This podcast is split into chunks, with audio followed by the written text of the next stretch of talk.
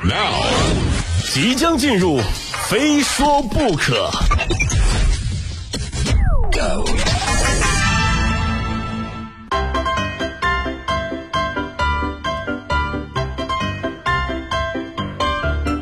哎，今夜鹏飞秀，欢迎来到这一节的《非说不可》，我是鹏飞。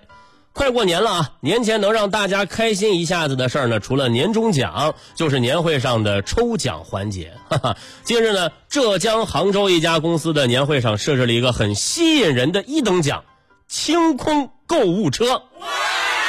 啊，当时还有员工在工作群呢询问老板：“老板呐，是不是什么东西都可以帮忙清空啊？”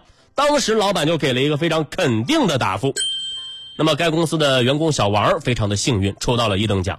这本来是一件皆大欢喜的事儿啊，但是兑奖的时候，老板反悔了，因为小王的购物车里啊，他他他放了一套房子。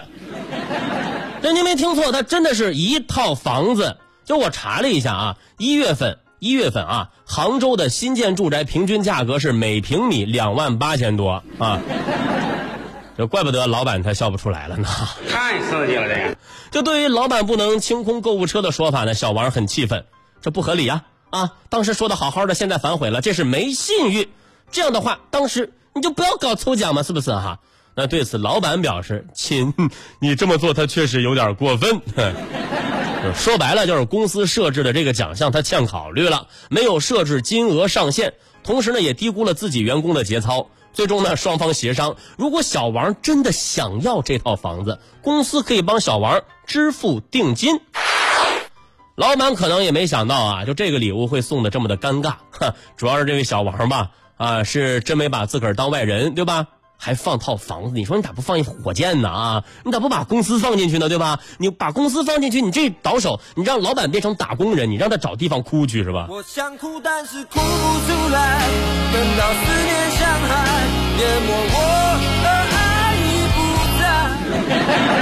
虽然白得了一套房子的定金，但是敢抓老板的 bug 这个工作，我估摸着你是干不长了 啊！说不准第二天上班你就会被辞退，理由是。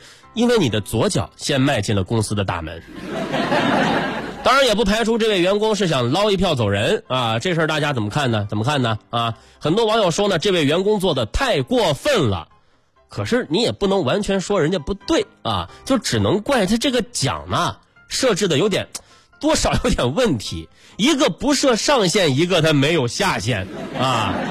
玩归玩，闹归闹，差不多就行了。没人让你不较真儿啊，对吧？啊，但借坡下驴，见好就收，也是一种处事的智慧啊。你可长点心。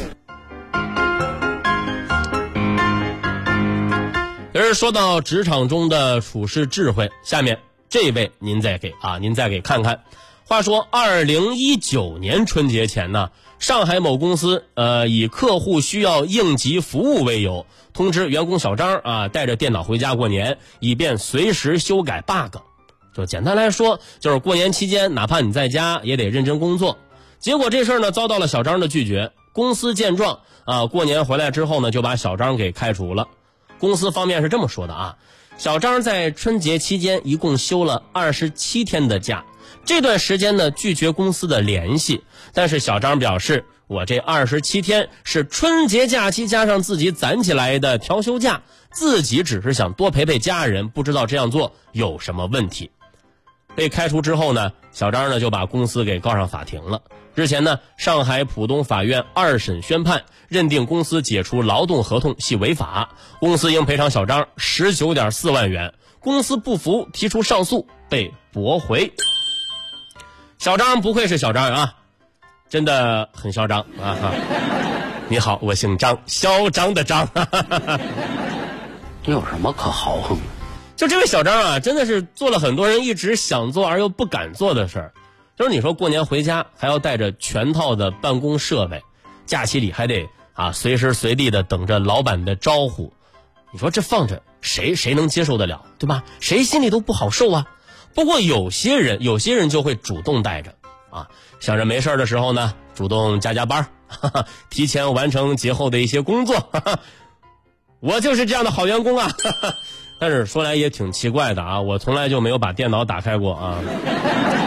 这这跟大学期间放寒暑假一样，信誓旦旦的一定要利用假期好好学习啊，带着一箱教科书回家，但是整整一个假期没看一眼。所以说啊，放假咱就好好放假，对吧？咱也别想着工作的事儿啊，听见了吗，领导？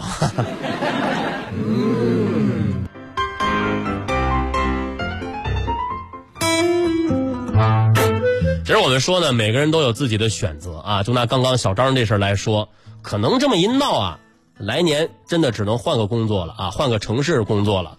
当然这么说呢，我并没有觉得说小张的选择不对，因为法理情，每个人都有自己的评判角度、评判标准，每个人也都有自己的倾向。打工人不易啊，也请各位老板和自己的打工人相互珍惜啊。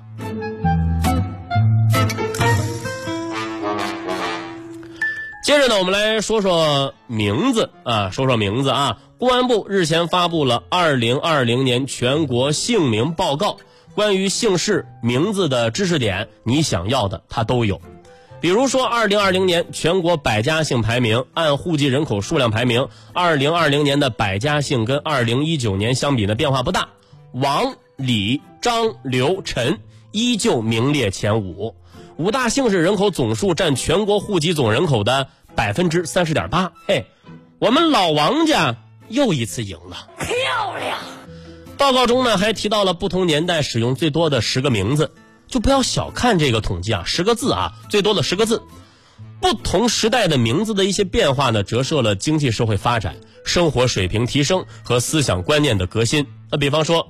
新中国成立的时候，为了纪念这一具有重大意义的历史时刻，很多男性取名为建国、建华，很多女性呢选用英、兰。到了八九十年代啊，什么超啊、伟啊、磊呀、鹏啊，哈，什么鹏飞啊，对吧？就特别的受欢迎。就所以你们看看啊，我的姓氏全国第一，我的名字在我出生的那个年代也极受欢迎。由此可见呐。我名字的重名率得有多高？就曾经有一位司机师傅告诉我啊，他一天就载了三个鹏飞。我这么着有点丢脸，你知道吗？除了上述内容，报告中还提到了二零二零年新生儿最常用的十个名字啊。二零二零年出生并已经进行户籍登记的男性新生儿中呢，使用频率最高的十个名字依次为：逸晨、宇轩、浩宇。这个名字有点耳熟。逸晨、雨晨、子墨、宇航、浩然，也有点耳熟啊。这怎么见到我们的同事了？还有子豪和逸晨啊！注意，我不是刻意重复，实在是因为逸晨这个名字啊，音同字不同，这个效果堪比子涵、子涵和子涵。这而且大家听出来了吗？这个名字是首次上榜啊，跟二零一九年相比，奕晨首次入围并登顶啊登顶榜首，成为男性新生儿父母起名的首选。二零二零年出生并已经进行户籍登记的女性新生儿中呢，使用频率最高的十个名字依次为一诺、一诺、心怡、子涵、雨桐、心妍、可心、雨熙、雨桐、梦瑶。跟二零一九年相比，一诺、一诺和心怡依旧位列三甲。哎，各大言情小说的男女主角姓名都来了啊！都说时尚是个轮回，说不准哪天过去啊，这个流行的东西又会在现在啊，就是过去流行的，在现在再热起来，再流行起来。我真的我就我就等着名字这事儿了，我倒要看看，等我儿子上学之后啊，班里同学会不会有叫建国、和平和秀英的啊？